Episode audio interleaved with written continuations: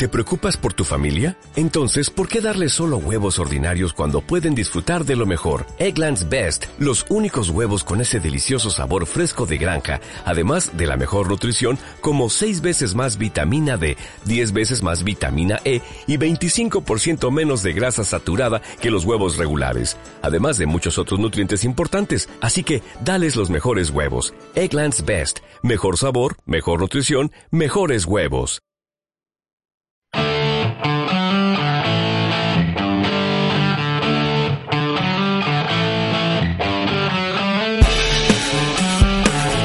Season Finale. En Metro Radio.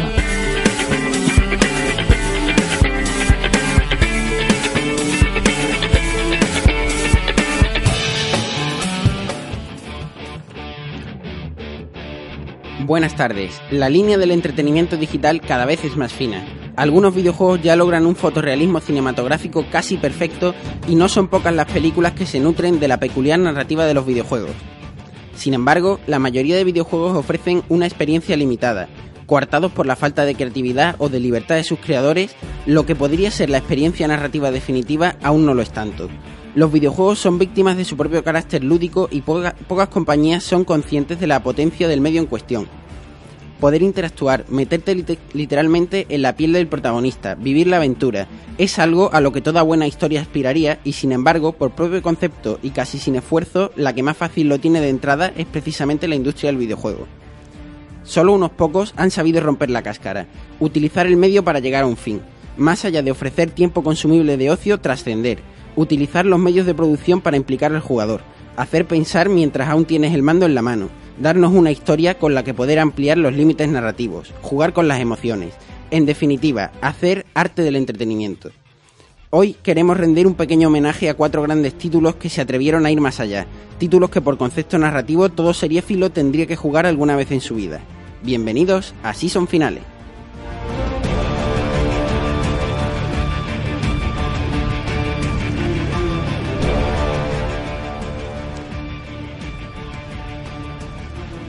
Hoy hablaremos de los videojuegos que tiene que jugar un seriéfilo. Y tendremos noticias con Juego de Tronos y Twin Peaks. Y ahora vamos con las noticias. Noticias.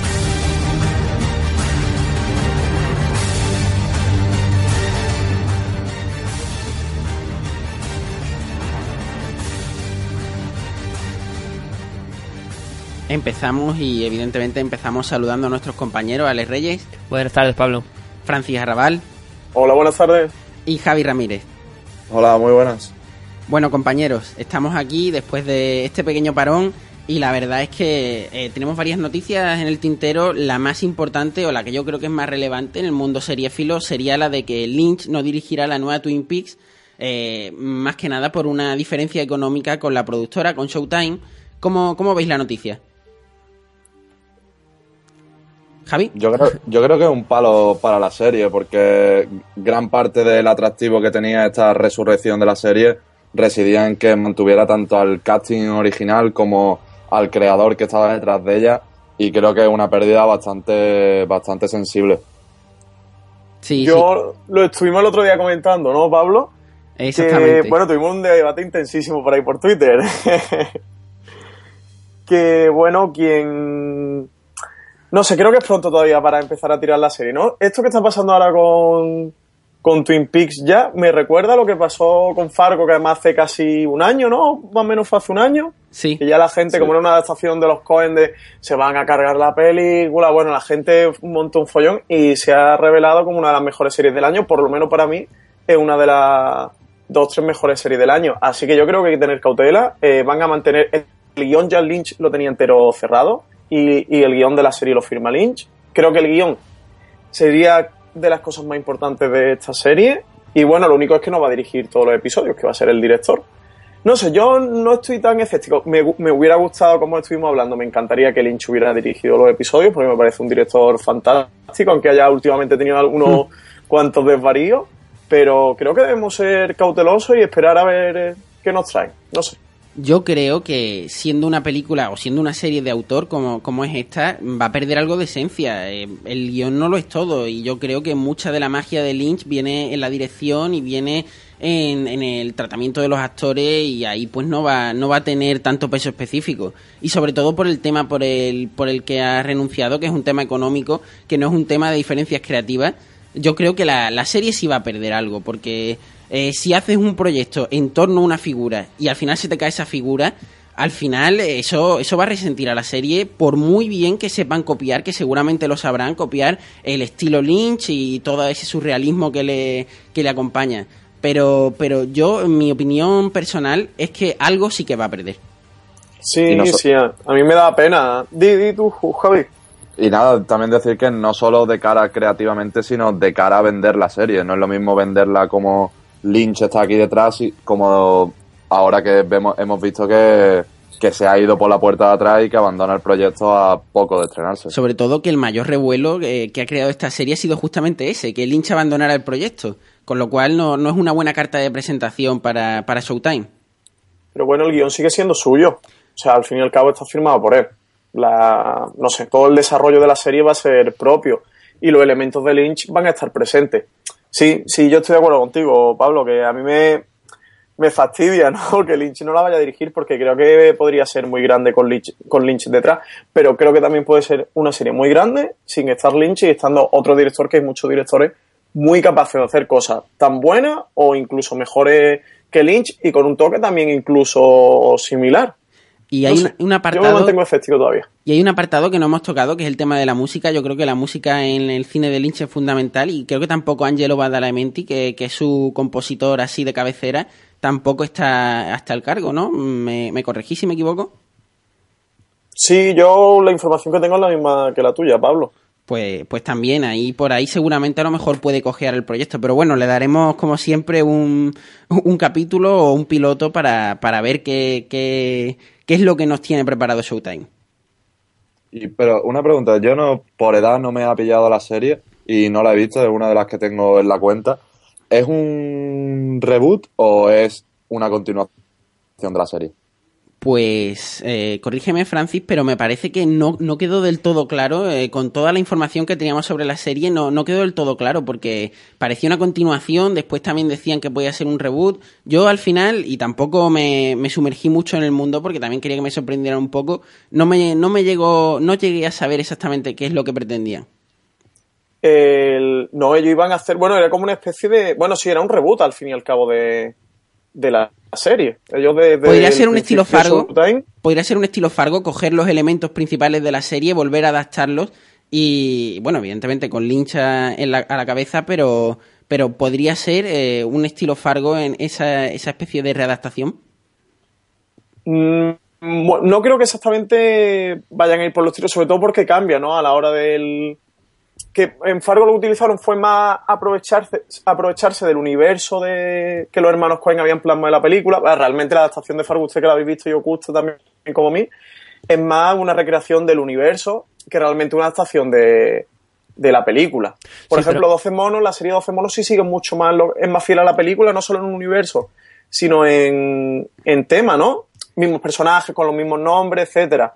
Por favor, la, tengo, la tengo olvidada. ¿Cómo va? ¿Cómo ha empezado? Sí, sí. Yo vi, creo que vi hasta el tercero y ya dije que era suficiente para mí. Por favor, do, 12 monos no vamos a hablar aquí porque no Pero queremos mancillar, ¿eh? no queremos mancillar la, la, película de Terry Gilliam con esa adaptación tan terrible que han hecho. ah, vale, vale.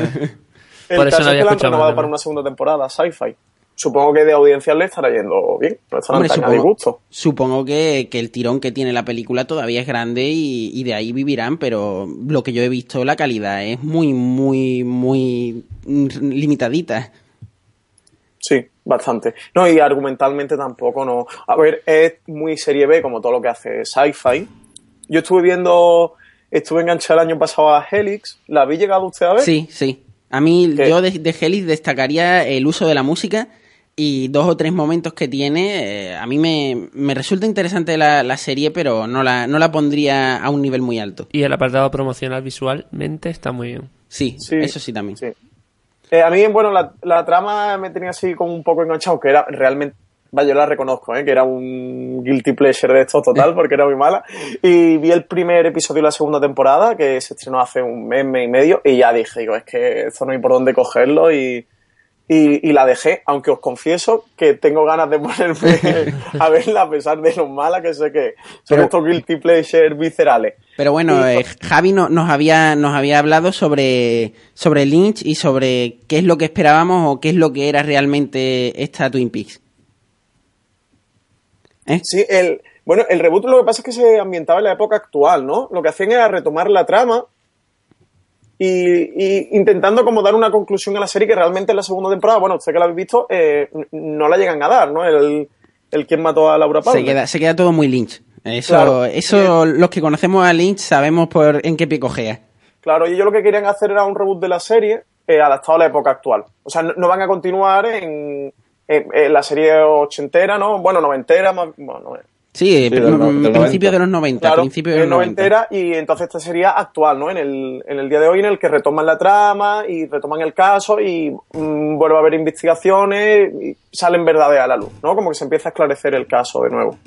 Pues ahí la apuntamos y la verdad es que estamos, la verdad, bastante, bastante ansiosos por ver qué es lo que nos puede deparar esta Lynch sin Lynch Así que la tendremos muy presente en Showtime. Y también vamos a hablar, evidentemente, de Juego de Tronos que se estrena este domingo, el día 12. Y yo creo que todos los que seguimos Juego de Tronos, que no somos pocos, pues estamos muy, muy interesados en, saber qué puede ser. Hombre, mm, yo llevaba contando los días desde el año pasado por esta fecha, básicamente casi. Nos queda.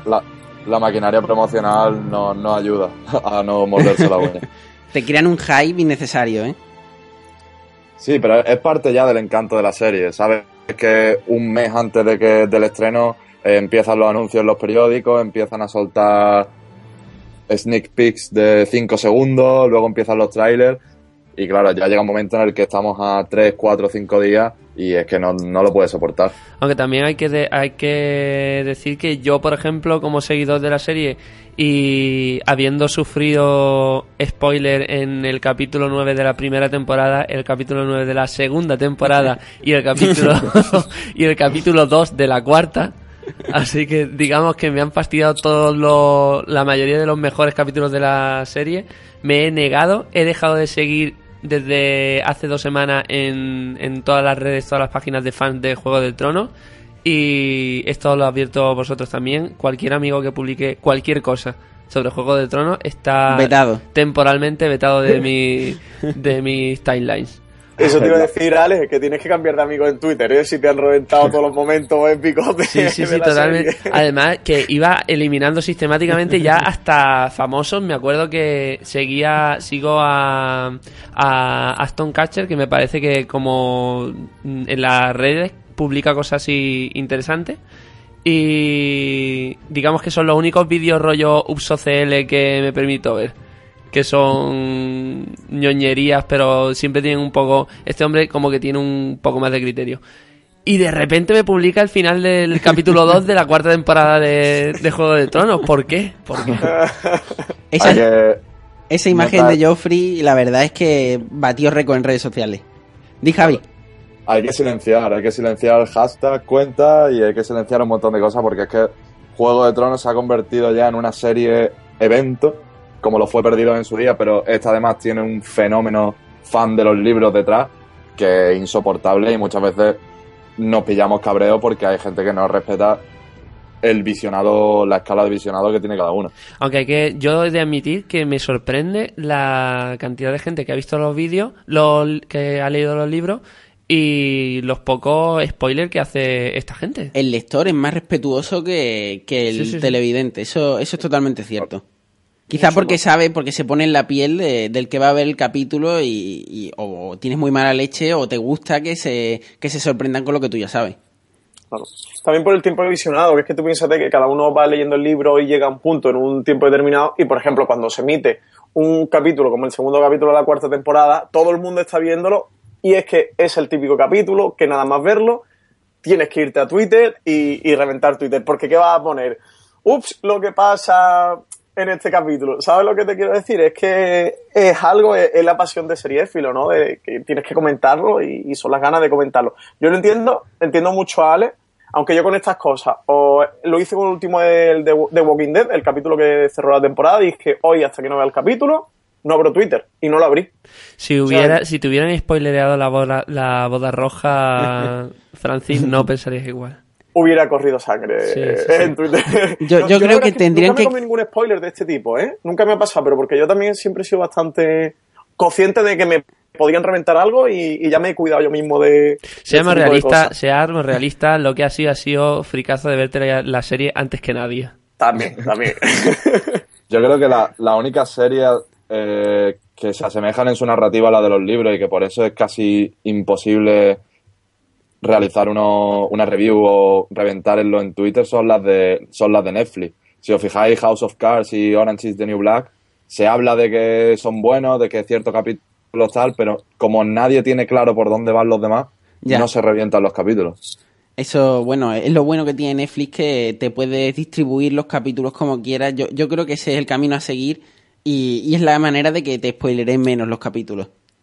Pero bueno, por la otra parte, yo creo que si nos dan todo Juego de Tronos un día concreto, ese, día, cae, cae. Y ese, día, se acaba. Moriríamos como los niños chinos estos de 48 horas sin dormir y a muerto. Le ha dado un ataque de epilepsia. Yo lo hice con la segunda temporada. La segunda temporada me duró el día que me puse. Es, es, que es una tentación muy grande, pero yo creo que incluso dosificarlas bien semana tras semana, eh, las series están, menos las de Netflix, como, como ha dicho Javi, esta está pensada precisamente para mantener ese cliffhanger, para mantener esa emoción temporada, eh, semana tras semana. Entonces, ah. quizás tendrían que cambiar un poco la estructura de los capítulos si al final se distribuyera así.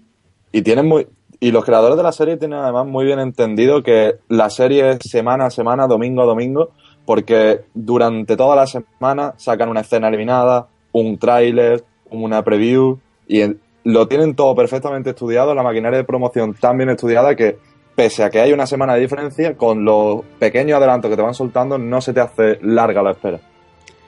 Así que bueno, lo apuntamos ahí el día 12. Yo creo que si no tienes Canal Plus, pues tienes bastantes maneras para poder verla en el momento y si no es el momento es una hora después. Así que quien quiera verla, pues evidentemente la verá. Y quien quiera esperarse al doblaje, me parece que en un día ya, ya la tienen doblada en Canal Plus, con lo cual también. A la semana siguiente, Pablo. O a la semana siguiente. Uh, una semana da tiempo a muchos spoilers. Sí, sí, sí, sí. no, no se han puesto las piranes. No, pero no, eh, es cierto, lo que va a hacer Canal Plus es poder eh, subtitularla casi a la vez que, la emisión en Estados Unidos. Sí, emisión, va a haber emisión simultánea este año con la serie. Sí, sí, sí, pues eso seguramente será un criadero de spoiler, pero ahora vamos a dejar Juego de Tronos, vamos a dejar las noticias y vamos a hablar de lo más importante del, del día de hoy. Me dicen que no, me dicen que todavía podemos continuar con eh, las noticias, así que vamos a hablar de Jurassic World, que se ha estrenado este, esta misma noche un clip y la verdad es que ha sido un clip que ha, que ha eh, encantado, por lo menos ha dejado bastante mejor sabor de boca que los anteriores, sobre todo para los que nos gusta Jurassic Park, no para el nuevo espectador, sino para el espectador que busca algo más que dinosaurio, que busca un trasfondo a lo mejor, que, que busca lo que te daba la primera película.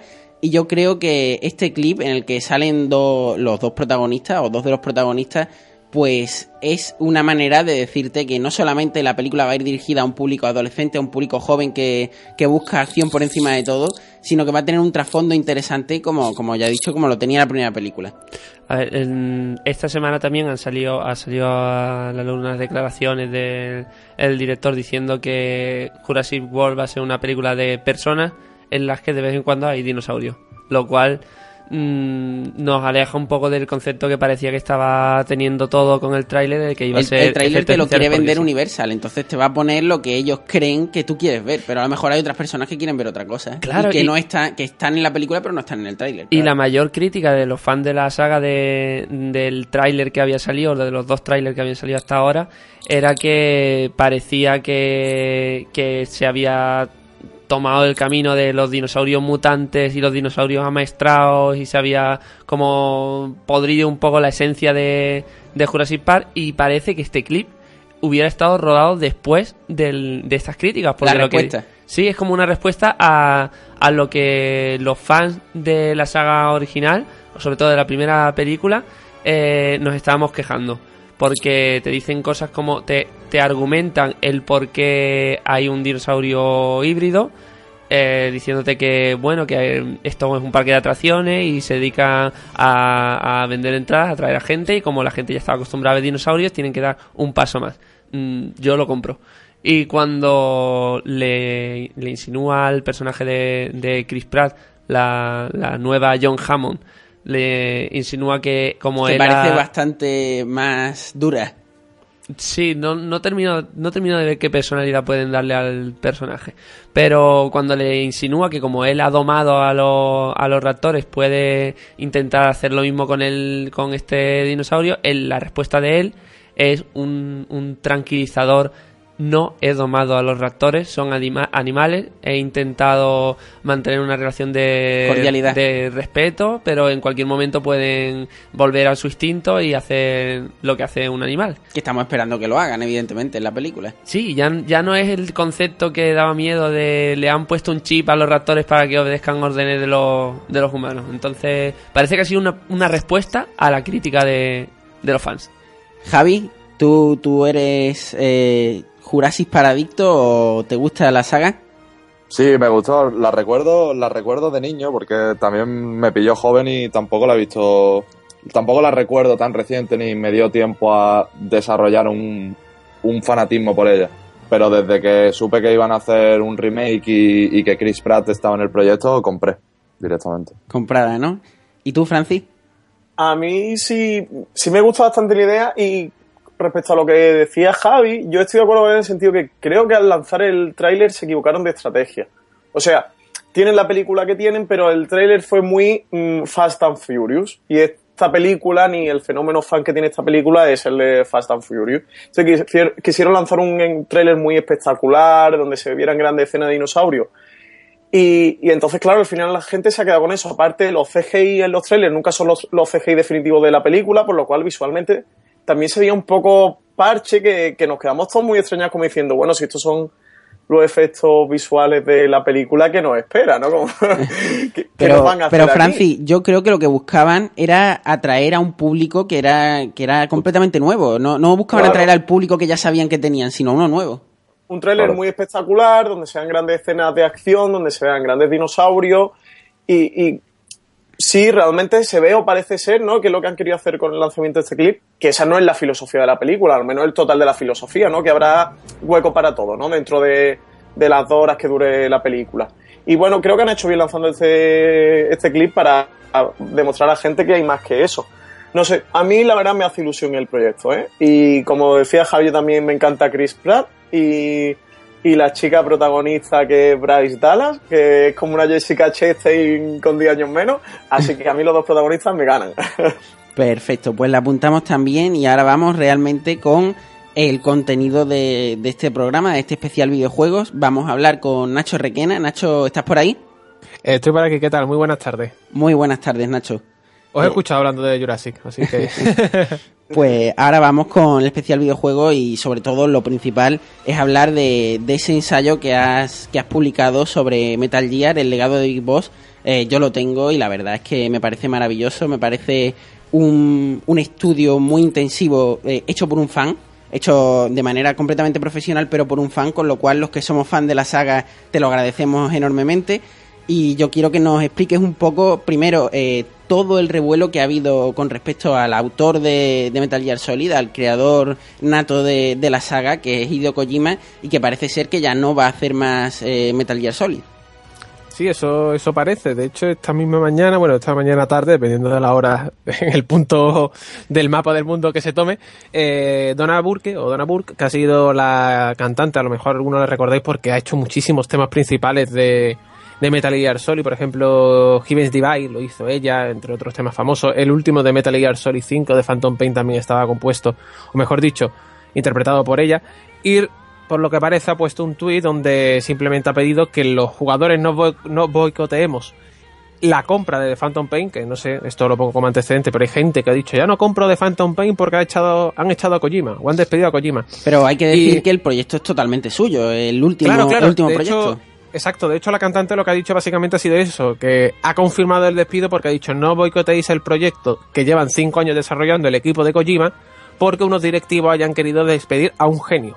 Esas son palabras textuales, o sea, lo de un genio, que no lo digo yo, sino que lo dice ella.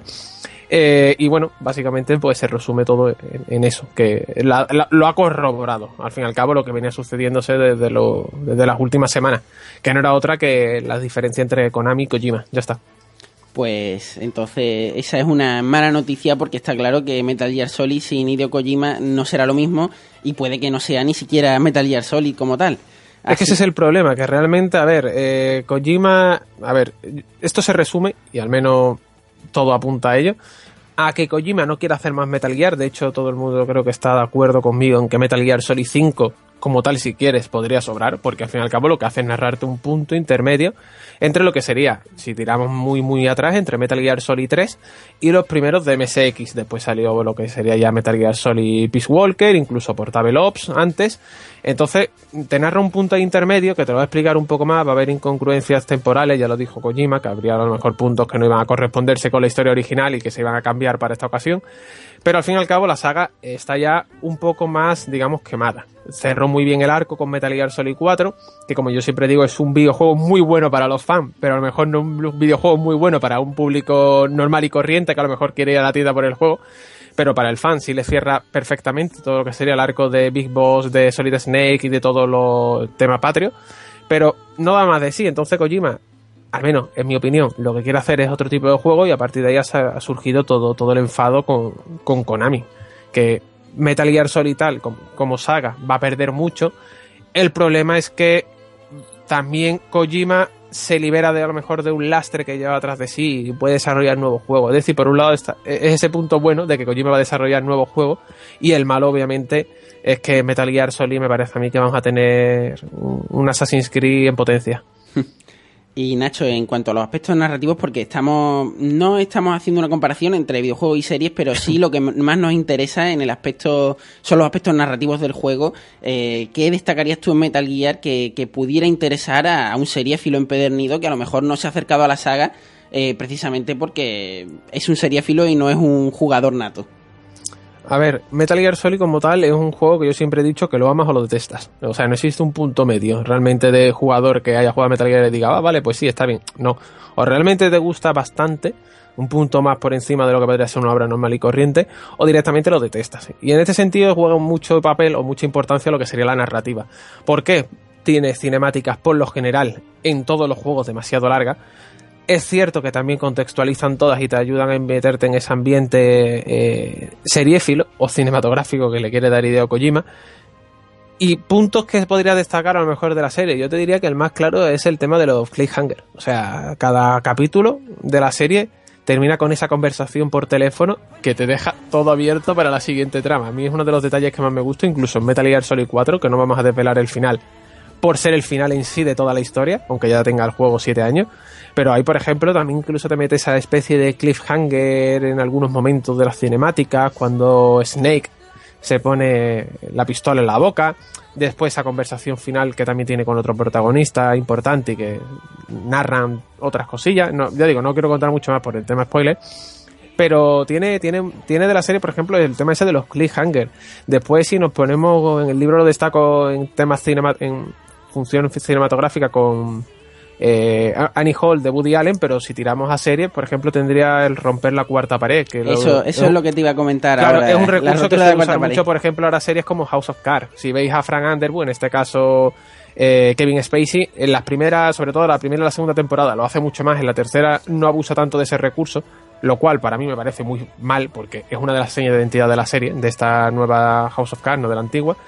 Y ahí, por ejemplo, vemos otro caso de romper la cuarta pared, de cómo el, eh, el actor habla al público, interactúa con él y al fin y al cabo cambia un poco la dinámica de decir, hey, estoy en una serie o me está hablando a mí. Sí, no, la, verdad es que en ese aspecto también, también es bastante pionero, sobre todo ya nos remontamos al Metal Gear Solid de PlayStation, cómo se rompía la cuarta pared, cómo interactuaba con el, con el jugador y sobre todo también destacar cómo Kojima o cómo el equipo de Kojima juega con las emociones del jugador constantemente cómo, cómo empatiza o cómo intenta empatizar con, con, el personaje y yo creo que lo consigue y es de los videojuegos que, que, más te implican en la historia que estás viviendo y eso es totalmente es un éxito de la producción y es un éxito del guion.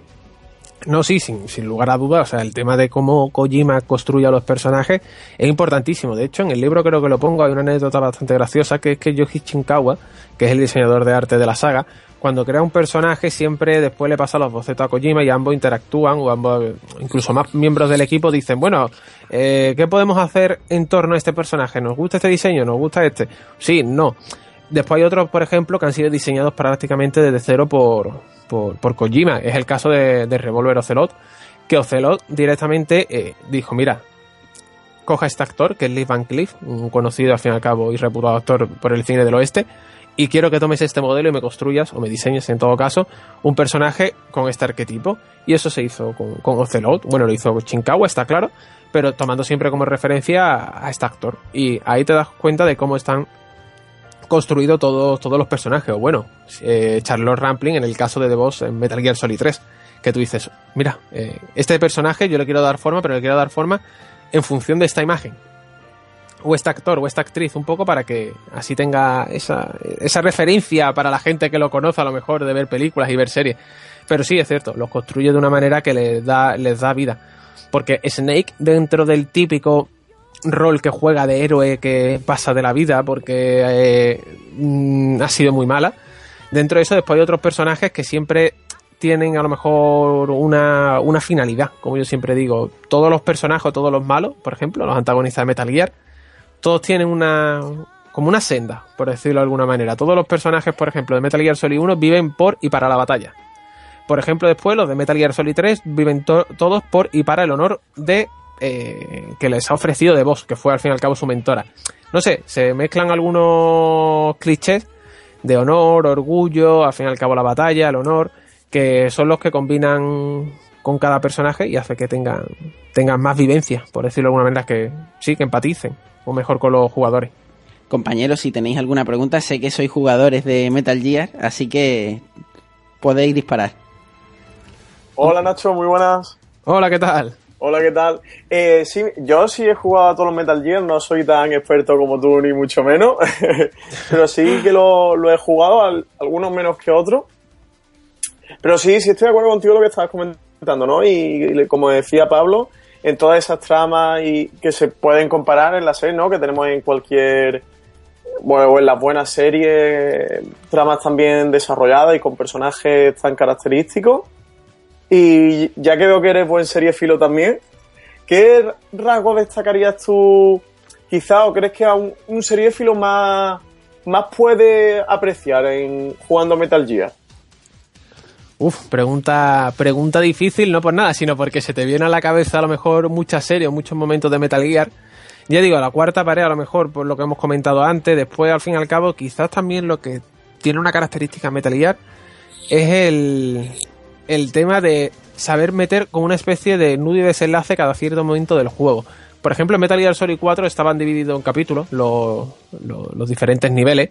Eso ya de por sí era algo que no se solía hacer, aunque fuese en el año 2008. Ahora, por ejemplo, tenemos hasta en la sopa ya el tema de los videojuegos por capítulo. El último ha sido Resident Evil Revelation 2, que está ahí metido capítulo 1 en episodios anteriores y te empieza a meter esas cosillas. Nacho, Metal Gear yo, yo, pienso, 4, por ejemplo, lo hizo. Yo pienso que es un acierto en la narrativa de los videojuegos meterlo por capítulos, la verdad. Sí, sí, pa para mí es un acierto, ¿eh? Ojo, totalmente lo digo.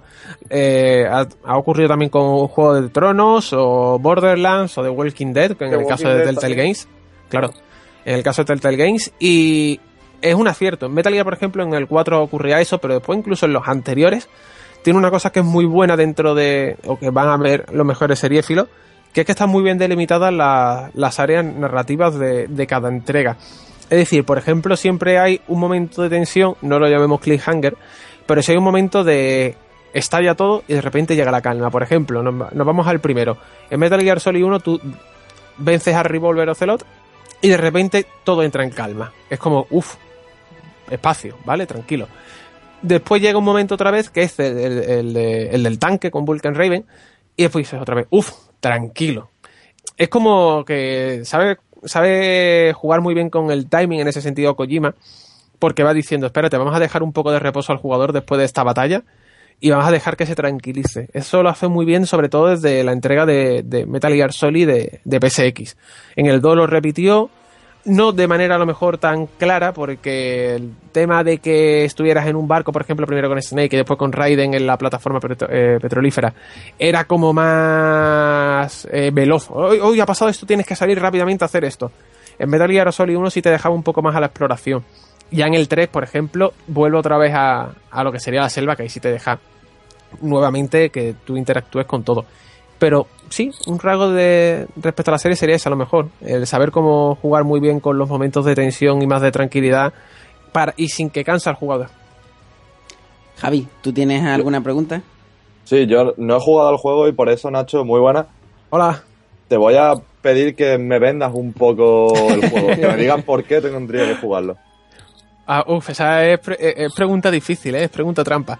A ver, Metal Gear Solid al fin y al cabo es una saga que ya digo, o te gusta mucho, o más por encima de la media, como yo digo, o la detestas. Pero al fin y al Pero, cabo Nacho, creo que si Nacho, eres, eh, al- si, si eres... Sí, sí, dime. Si eres un seriéfilo, si eres un cinéfilo, yo creo que estás más en el bando de los que te gustan y te encantan que de los detestas. Sí, exacto. Yo creo que sí. Si tienes la paciencia para tragarte 10 minutos de cinemática, vamos a empezar por ahí, porque después ya llega al fin y al cabo el contenido jugable o la jugabilidad propia. Creo que si tienes esa paciencia y sabes apreciar un buen guion, porque además esa es la gracia de Metal Gear Solid, que todo está muy bien contado. No te me- a ver, más allá del contexto que usa, eh, porque por ejemplo en Metal Gear Solid 4 te mete el tema de nanomáquinas y un montón de conceptos que dice, uh, para, para, que me estoy mareando y no estoy entendiendo nada. Pero si obvias, obviamente, valga la redundancia, todo lo que serían la- las palabras clave, yo creo que deberías jugar a Metal Gear simplemente si eres un seriéfilo o cinéfilo, porque te va a gustar. O sea, simplemente el hecho de que Metal Gear Solid 1 arranque y te metan una especie de tutorial en un hangar, mientras que los créditos van saliendo, al igual que sale, por ejemplo, en las películas de Hitchcock, es ya simplemente una referencia que tú dices, uy, ¿cómo mola esto? Es decir, ya partes de eso y te, te tiene que, te, va- te va a llamar la atención, sobre todo porque eh, juega mucho con el tema de, de series y de cine así a simple vista. Hola Nacho. Y una Hola. pregunta, digamos, consecuencia de esta. Porque yo sí, sí he jugado alguno, pero de manera muy, muy, muy esporádica aquí con el compañero Pablo, cuando he aparecido por su casa y estaba puesto el juego. No es... Que si estaba puesta la Play seguramente estaría puesto el juego. Sí. Entonces, creo que puedo decir que he jugado a todos, o a casi todos, pero no de manera de, de sentarme yo personalmente a hacerlo. Y la pregunta sería, mm, ¿hay que forzosamente empezar Metal Gear Solid por Metal Gear Solid 1? A ver, esa es la gracia, porque, a ver, si tiras al orden cronológico, el primero sería Metal Gear Solid 3. Es decir, eh, cambia totalmente. Tú dices, bueno, pero si este es el 3, ¿cómo va a ser el primero cronológicamente? Yo, sinceramente, diría que se jugase en el orden que salieron. Realmente es un poco como. eh, no me quiero meter en este jardín porque si no, eh, creo que podemos tener todo el programa hablando de ello, pero Star Wars. Eh, ¿Qué ves primero? ¿La trilogía más nueva que a su vez es una precuela de las anteriores o ves, por ejemplo, las antiguas que van después? Pues en este caso igual, ¿no?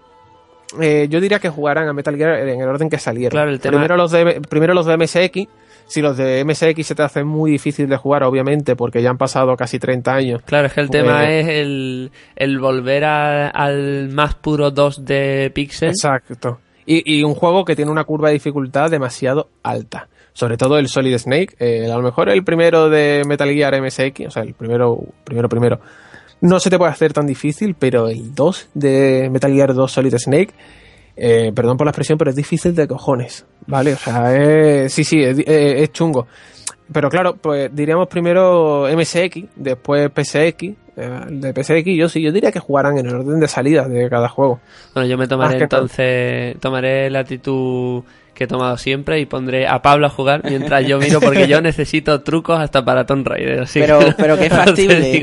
pero que es factible, ¿eh? Verlo y enterarte de la. Realmente es una experiencia jugable, pero también una experiencia cinematográfica 100%. No, no hay problema en solo ver y empa- empaparte de lo que estás viendo sin jugar, pero, pero aún así viviendo, viviendo la historia. Yo soy un gran espectador de jugadores. Exactamente. Así que ahí queda. La verdad es que vámonos eh, cinco minutos a publicidad y después volvemos con Bioshock.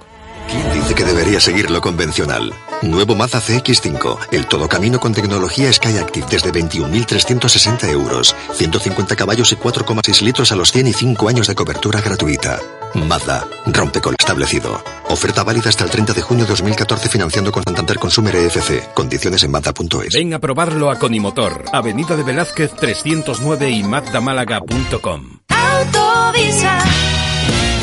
En Autovisa siempre al mejor precio. Date prisa, ven a Autovisa, en Avenida de Velázquez 309 en Málaga y Juan de la Cierva 8 en Marbella. Cuarto Festival de Cine Fantástico de Torremolinos. Del 31 de octubre al 9 de noviembre tienes una cita con la gran pantalla en el Palacio de Congresos de Torremolinos. Más de 100 películas, largometrajes, cortometrajes, sección a concurso, terror, comedia, suspense, ciencia ficción, cine infantil y mucho más. Cuarto Festival de Cine Fantástico de Torremolinos. Del 31 de octubre al 9 de noviembre en el Palacio de Congresos. Búscanos en Facebook Festival de Cine Fantástico de Torremolinos. Oye, Mari, ¿tú cómo haces para tener siempre la piel tan tersa y suave?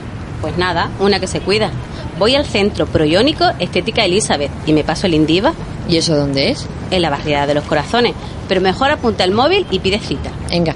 665-654848. ¿Lo tienes ya? Anotado y llamando.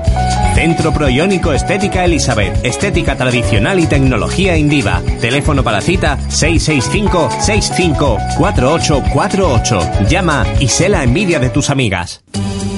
De reciente apertura en Torremolinos, Complejo Sanitario Clínicas Rincón, hospital de alto rendimiento, dotado de la más alta tecnología al servicio del paciente. Gabinete dental, oftalmología, Instituto de Fertilidad, diagnosis, tratamientos y operaciones quirúrgicas de alto nivel. La tecnología más avanzada y los mejores profesionales cualificados en medicina preventiva y hospitalaria, y con una amplia lista de especialidades. Le esperamos en calle Hoyo número 14 Torremolinos, Complejo Sanitario Clínicas Rincón Torremolinos, para no esperar. Un hombre puede elegir. Bueno, pues volvemos y se nos han quedado en el tintero algunas preguntas sobre Metal Gear para, para Nacho. Creo que Francis tiene por ahí algunas. Así que antes de empezar con Bioshock, pues eh, vamos con, con esas preguntas. Sí, yo es que tengo un amigo, Nacho, que es súper fan tuyo de tu libro y creo, Ah, después de haberte conocido, haber hablado contigo, eh, la persona que más sabe de Metal Gear y más friki de Metal Gear, algo sobrehumano. Y entonces sí le, le dicho, digo, oye, digo, ¿tienes alguna pregunta y tal para hacerle a Nacho Reguena? Porque sé que, que le haría ilusión. Y bueno, y me estaba preguntando que qué te parecía lo de que Kiefer Sutherland cambió la voz de Snake por la de David Hayter y lo de, por lo visto un supuesto desprecio ¿no? de Kojima por el doblaje en español de Alfonso Vallés, pero bueno, esto yo lo desconozco. Mira, pues te voy, a te voy a empezar comentando la última, la de Alfonso Valle. De hecho, al revés, nada de desprecio. Le gustó muchísimo el doblaje y cuando le llegaron a la a sus oídos que el tema, o sea, el doblaje en español le gustó, le gustó mucho. O sea, sí, ya está. Es que estaba pensando las palabras y digo, no, es que realmente lo que, o sea, Kojima, eh, lo que tengo entendido fue que le gustó mucho el doblaje en castellano. Pero lo que no le gustó fueron doblajes como el alemán, que es verdad. De hecho, si, lo, si tenéis la oportunidad de escuchar Metal Gear Solid el primero en alemán, eh, buah, o sea, mm, no. No. Por ejemplo, el italiano sí dentro de lo que cabe sí le mete una enfatización mejor y tal, pero el alemán no, el alemán eh, uf, es que, que queda mal, no está, mal doblado. ¿Sabes cuando hay un juego que está bien doblado o mal doblado? Y da, da igual el idioma que sea, por el tema de carisma, de entonación y demás. Y en el caso del alemán, por ejemplo, estaba fatal. Entonces, como le- no le gustó el doblaje que se hizo mucho, además de los tiempos de demora, porque por ejemplo Metal Gear Solid salió a finales de 2000, uy, de 2000, perdón, de 1997 y a España no llegó hasta abril de 1998, si no me falla la memoria fueron seis meses de retraso. Eso no le gustó nada a Hideo Kojima porque ya tenía hecho el doblaje en inglés y en japonés, dijo, "Uh, demasiado tiempo. Entonces para las siguientes entregas y controlar el todo el proceso creativo que es realmente la finalidad de todo, hizo nada más que los doblajes en japonés y en inglés. En el caso del inglés, y con esto te contesto la, la- la otra pregunta, que por eso he empezado con el doblaje, eh, la entrada de Kiefer Sutherland básicamente es para darle un poco más de, rollo serie o rollo cine a lo que sería la, lo que sería la, la entrega de Metal Gear Solid 5 Ground Zero después de Phantom Pain. Protagonista de 24, bastante conocido por todos, y dicen, bueno, pues le vamos a poner la voz, la voz de Big Boss. Creo que ahí hubo algún otro mal rollo, junto con David Hater, eh, entre Kojima y tal, por la... Esto, esto es suposiciones, ¿eh? Por el tema de los dardos que le lanzó Hater a tanto a Sutherland como a Kojima a través de Twitter, así dardos muy envenenados. A pesar de ello, no sé quién lo dijo el otro día. Ah, sí, Troy Baker, Troy Baker, que es el actor que presta, el actor de interpretación que por ejemplo ha hecho de, de Joel en The Last of Us o en Metal Gear Solid 5 va a hacer de, de Ocelot. Troy Baker dijo el otro día que nos tiene reservada una sorpresa a Kojima en cuanto a David Hater y que por eso a lo mejor vamos a entender por qué se ha elegido a Sutherland durante toda la saga. Y que de hecho ha dado una propia explicación en sí a, todo el enfado que tuvo Hater con, con, él. No dijo nada más, pero básicamente, en otras palabras, es que va a aparecer Solid Snake. sí, claro. pues también sabemos de, de, la faceta troll de, de Hideo Kojima y también sí. eh, por eso, por eso muchas veces no nos, no nos fiamos del todo de las noticias que vienen de él directamente porque le encanta revolver el avispero y le encanta que, que los fans piensen y que los fans hagan sus propias teorías y bueno, realmente eso es mantener en el candelero la, la serie y la saga que, que es lo que él pretendía hasta el momento en el que fue totalmente expulsado por Konami. Claro, exacto. No, no, es que es así. O sea, y de hecho hay gente, yo tengo un amigo que, que me dice siempre, dice, no, no, que no la han echado, que esto es todo una broma de Kojima. y yo digo, hombre, se están jugando mucha pasta, no creo que llegue hasta tal punto ya una troleada de Kojima. Que sí, que sí, que, que, estoy seguro que es todo broma. Y yo digo, macho, que están cancelando reserva, que estamos hablando de mucha pasta. Que no, que no, que broma. Pero bueno, ahí ya está, entra obviamente la, la especulación de cada uno. Pues cerramos ahora el apartado Metal Gear y ahora sí vamos con Bioshock que como hemos dicho antes es la segun, el, la el segundo ejemplo más importante creo yo de un videojuego que trasciende las fronteras del videojuego y lo que hace es crear un, una, un ambiente distinto, crear un ambiente en el cual el jugador se, se convierte en algo más, en algo activo más, más que en algo pasivo. Y yo creo que está muy bien creada esta, esta saga. Eh, tiene tres entregas. Las dos primeras se ambientan en Rapture, que es una ciudad submarina, una ciudad con sus propios códigos, una, una ciudad que se apoya en la filosofía del objetivismo, al menos en su primera parte, que, que está basada en la filosofía de Ayn Rand, con lo cual eh, tiene un trasfondo filosófico muy importante y un trasfondo también ético y moral muy importante. Y yo creo que si eres un jugador eh, que te interesa todo el tema de las series, todo el tema del guion, de la trama, eh, realmente no hay un juego en primera persona, me estoy refiriendo, que explote también el hecho de ser juego y el hecho de poder romper la cuarta pared cuando quiere y el hecho de jugar contigo en ese aspecto se parece mucho también a Metal Gear porque también es consciente de que es un juego y que te está llevando por los sitios que él quiere. Yo creo que es muy muy recomendable, no hemos hablado del argumento, pero, pero se puede decir simplemente que a pesar de ser un shooter, a pesar de ser en primera persona, realmente es una aventura, una aventura que se va, que se va desplegando ante tus ojos porque no tiene cinemáticas, todo, todo es a través de texto y a través de imagen en movimiento, en acción real.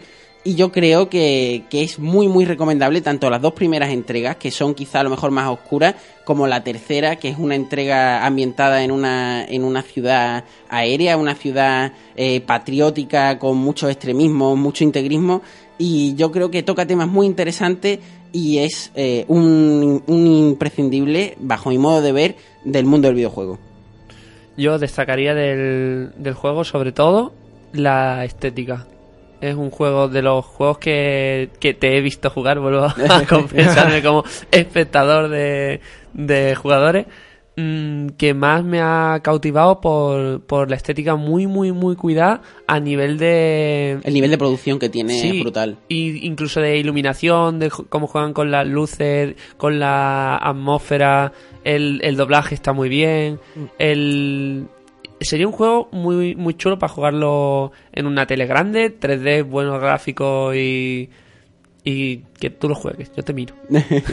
estoy, estoy, de acuerdo contigo en lo que has dicho, ¿eh? que sobre todo más que nada el tema de la ambientación. O sea, realmente Bioshock te conquista por la ambientación y el contexto en el que te mete. De repente esa ciudad sumergida, que otro, eh, en otro tiempo fue majestuosa y demás, eso, eso, eso mola. Igual que en Infinity. Con Infinity tengo que decir una cosa Y es que ahí tuve, ahí, ahí, por ejemplo fui espectador también, ¿vale? Tengo el juego, pero no me ha dado todavía tiempo a probarlo y recuerdo que un amigo le tocó para hacer la crítica de esto que tú ibas mirando, ibas mirando y tú decías, madre mía, qué pasada, ¿sabes?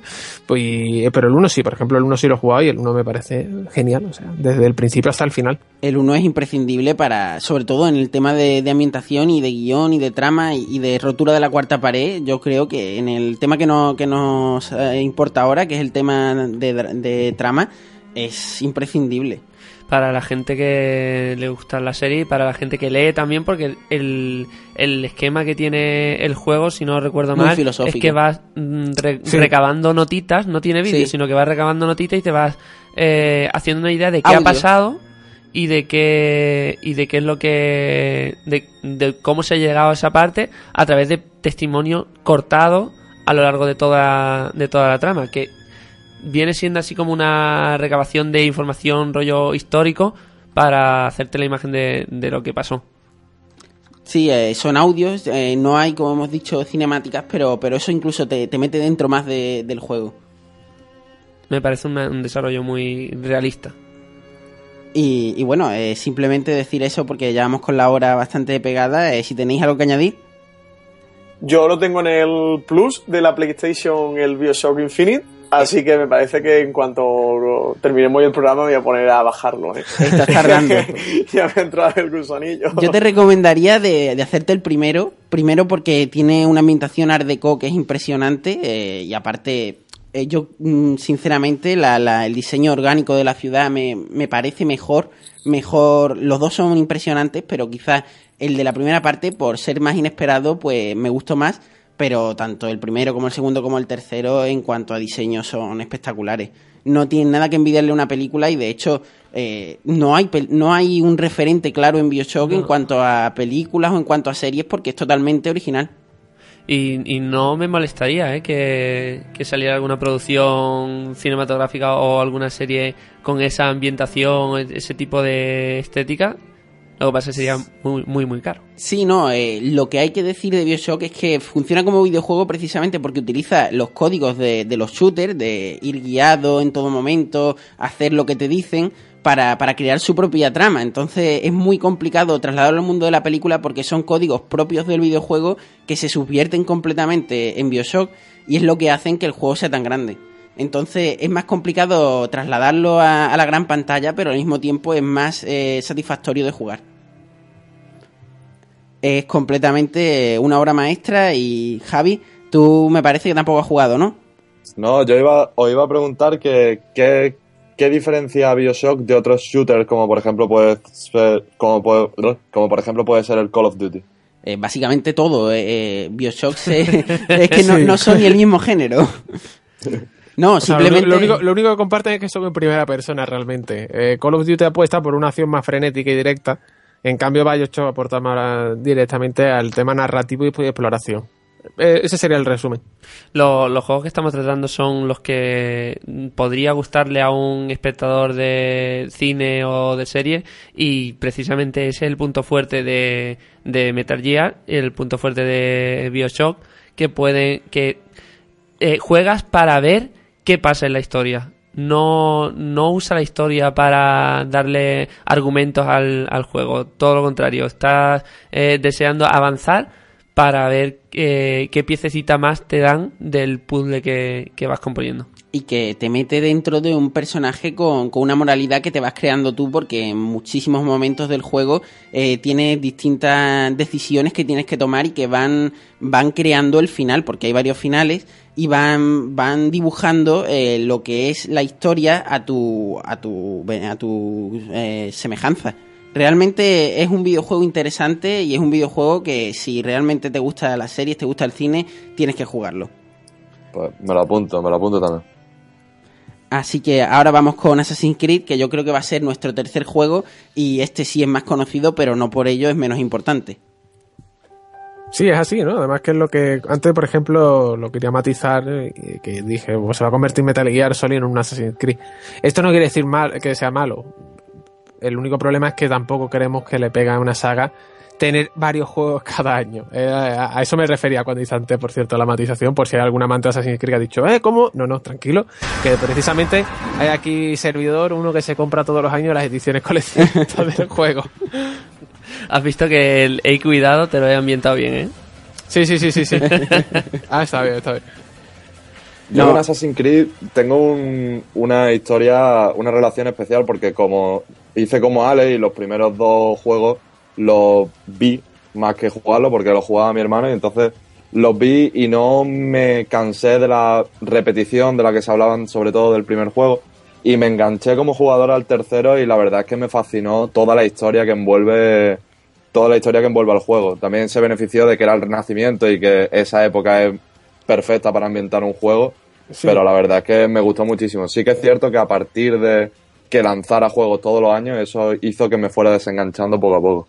Con Assassin's Creed único- pasa una cosa y yo creo que empezaron eh, la trama siendo un pretexto para mostrar una época o, o y al final lo que ha pesado más es la trama futurista entre comillas y quizá eso se ha comido un poco el espíritu del juego. Sí. O sea, estoy, estoy de acuerdo con vosotros y sobre todo ya eh, toda la mercadotecnia que mueve, que mueve la saga. Es decir, ya Ubisoft no piensa en la historia, piensa en cuánto voy a vender. Esa es la, esa es la única moraleja de toda la historia que está detrás de Assassin's Creed hoy en día. Ya me da igual y la prueba más grande está en que un juego que iba a salir dentro de un pase de temporada lo han sacado fuera de ese pase de temporada. Hablamos de Assassin's Creed Unity, que iba a salir con Assassin's Creed Chronicles, un juego que era en 2D y que iba a venir dentro del pase temporada. Sacamos ese juego, quitamos el pase temporada y ahora de ese juego sacamos una trilogía que vamos a sacar independientemente a lo largo de 2015, más el juego de turno que saldrá a finales de año, que es Victory, ambientado en el Londres victoriano. Que tú dices, ¡Voilà! Macho, cuatro juegos este año, tío. Es, eh, es una pasada. O sea, ya es explotar la saga hasta niveles excesivos. A lo mejor a nivel jugable pueden ser buenos, pero a nivel narrativo han perdido la magia, que es lo que estabais comentando antes, por ejemplo, de que tenía el 2. O sea, el 2, des- cuando tú terminabas Assassin's Creed 2, con ese renacimiento, eh, la sensación primeriza era de qué pasada la historia que me estáis contando. De que antes de nosotros había otra generación que se fue al traste y tenemos que intentar evitar que vuelva a ocurrir. Y estoy hablando con esas deidades antiguas, que precisamente son los dioses griegos, Minerva, Juno y demás. Y, y no sé, mo- mo- molaba mucho, era, era una trama que enganchaba. Después, eh, ya- de, de hecho es que ya ni existe, en Unity es inexistente, en serio. Y da pena porque los creadores realmente, creativamente, el juego sigue siendo bueno porque tiene buenos valores de producción.